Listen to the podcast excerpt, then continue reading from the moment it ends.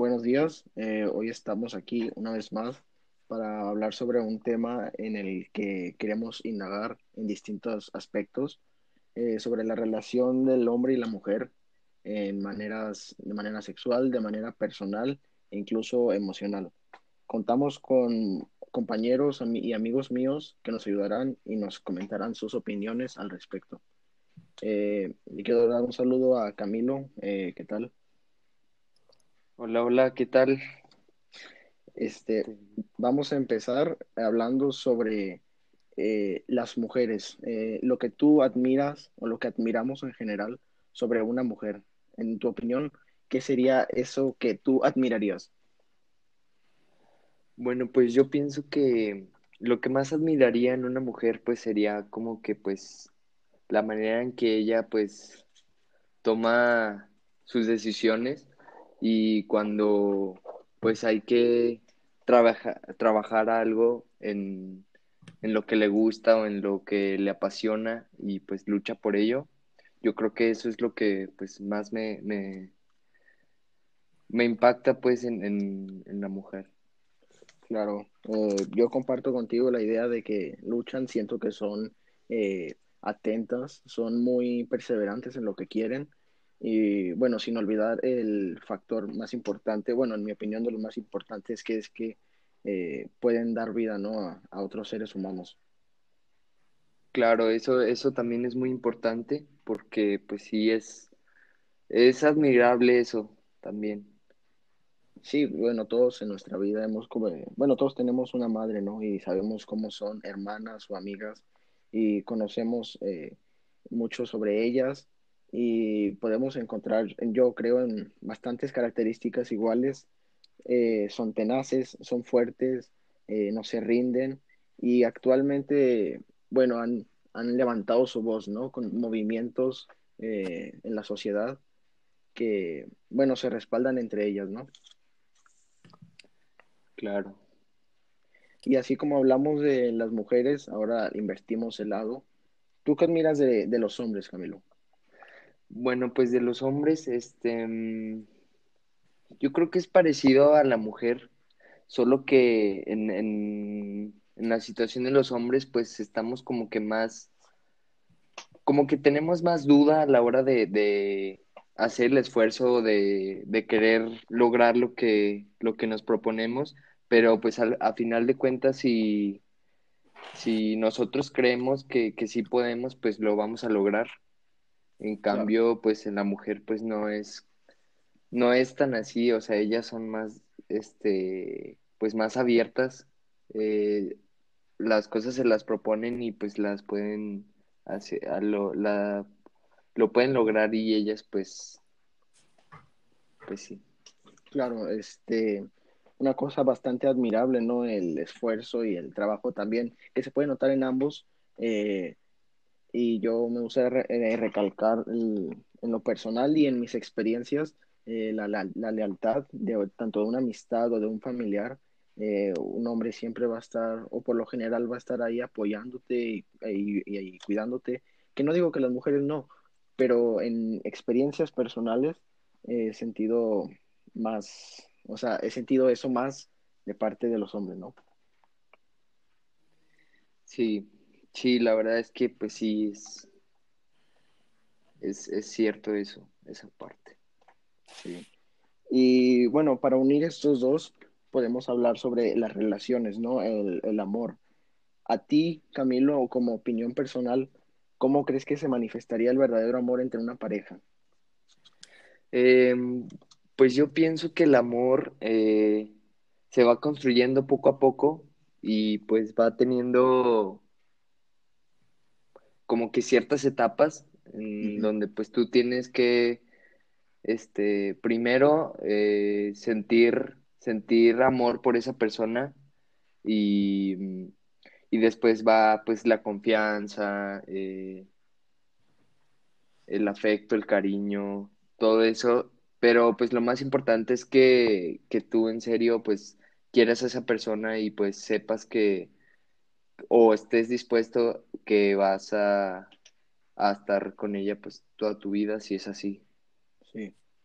Yo comparto contigo la idea de de que el amor se basa primordial, bueno, primordialmente en la confianza de uno a otro, ¿no? Que siempre estén ahí para ellos y que puedan contarse sus problemas y sus virtudes, sus victorias, por ejemplo. Y ahí es donde yo creo que inicia el amor y luego te lleva hacia un lugar que para muchos eh, hablar de ellos es considerado un tema tabú, pero bueno, es necesario hablar de ello, ¿no? La relación eh, sexual y cómo esto este, está relacionado, ¿no? Para hablar sobre esto y sobre temas más específicos, tenemos con nosotros a Rodrigo y a Roberto, expertos en el tema de ambos, que nos hablarán un poco sobre los órganos, sus funciones y cómo se relacionan entre ellos. ¿Qué tal, Roberto? Hola, buenos días. ¿Cómo estás, Camilo? ¿Cómo estás, Luyair? Antes que nada, les quiero dar las gracias por haberme invitado a este podcast. Un placer. Y la verdad, prestando, gracias, prestando atención a lo que dijeron, eh, a lo que han dicho. Yo pienso que si el hombre y la mujer no es que ninguno desempeñe un papel más importante que el otro. Siempre hay que buscar algún tipo de igualdad. Sí. ¿Concuerdan conmigo? Yo de acuerdo. De acuerdo también.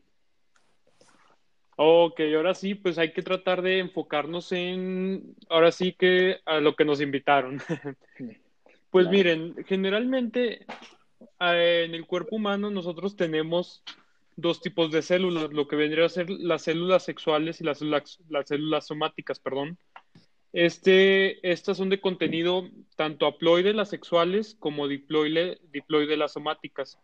Principalmente lo que nos se diferencia es de que cada una va a tener este, una va a tener 23, que serían las haploides, 23 tipos de cro- 20 23 cromosomas en total, y las diploides van a tener 23 pares, lo que nos va a dar un total de 46. Pero generalmente nos importan más las que serían las sexuales. ¿Y qué serían las sexuales? En lo general serían los, los gametos masculino y femenino. El masculino serían los espermatozoides y los, y los femeninos los óvulos.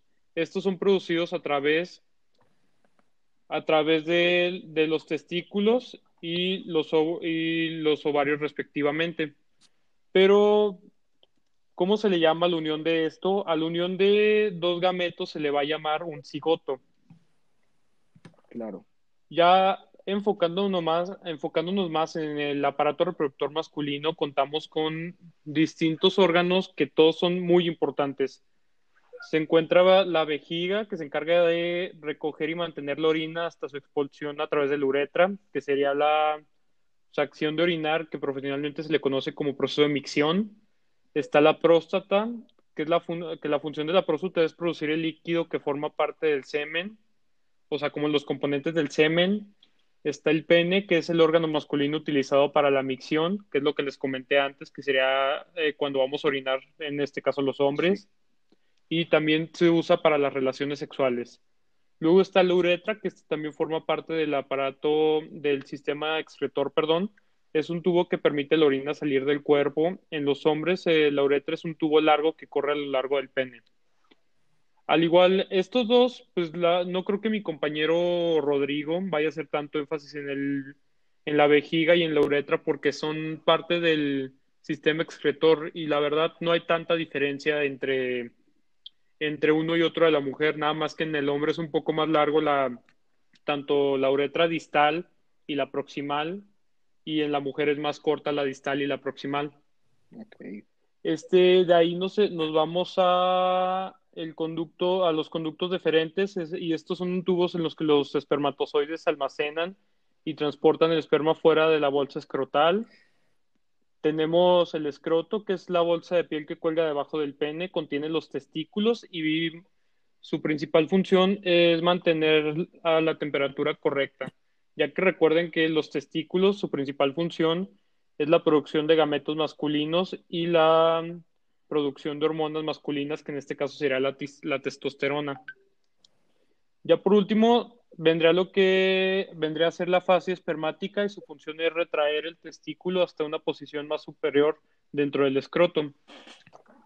Por mi parte, esto sería todo hablando de las partes del aparato reproductor masculino y ahora vamos con el aparato reproductor femenino con mi compañero Rodrigo. Bienvenido. hola, Rodrigo. muy, muy buenas noches a todos. Antes que nada, pues agradecerles por la invitación, por permitirme estar en su programa. Me siento muy, muy afortunado de estar en él. Y pues así como dijo, como dijo Roberto, pues hoy a mí me tocará hablar de las, de los aparatos del, de la mujer, vaya, pues. Vamos a empezar con la trompa de falopio. La trompa de falopio, su función es más que nada transportar los óvulos desde los ovarios hasta la cavidad uterina y permitir el paso de los espermios de los, desde los genitales externos hacia el útero. Después nos vamos con la fibria. La fibria básicamente es, es estos palpan la superficie del ovario para determinar dónde se va a producir la, la ovulación dentro del órgano de la mujer. Bueno, ahí seguiría la vejiga, pero como dijo mi compañero Roberto, pues son básicamente el hombre y la mujer, básicamente tienen, sirven para lo mismo, vaya. De ahí son las glándulas de Skene. Estas básicamente son las responsables del, por, de liberar un líquido con blanquecino o transparente que representa como la eyaculación femenina durante, durante el acto del coito. El punto G es el punto más sensible de la mujer en el aparato reproductor más mm, femenino y pues se podría decir que es como una función importante también. El clítoris. El clítoris no tiene una, no tiene una función reproductiva, simplemente al momento de la secreción de la, de la, de la orina, eh, pues su única función básicamente está destinada al placer sexual de la mujer. Entonces, pues siendo sinceros, no tiene una importancia en el ámbito reproductivo. De ahí nos vamos al vólvulo del vestido, que es durante la excitación sexual se agrandan y estos se rellenan con sangre. De ahí nos vamos a, la, a los labios mayores y a los labios menores. Primero vamos a empezar con los, con los mayores. Son pliegues, estos son pliegues como de tejido que son relativamente grandes y carnosos y estos encierran y protegen el resto de los órganos de los, de los órganos externos. Y ahora con los menores, estos son sensibles a la, a la estimulación y aumentan su tamaño. De ahí el ovario, de ahí sigue el ovario. En el ovario básicamente se forman los óvulos y se producen las hormonas femeninas que son de estrógeno y progesterona. De ahí nos vamos hacia el, la glándula de Bartolín, que estas básicamente secretan un líquido que ayuda a lubricar la vagina. Y pues esto es, esto es todo de mi parte durante este tema y pues agradecerle más que nada.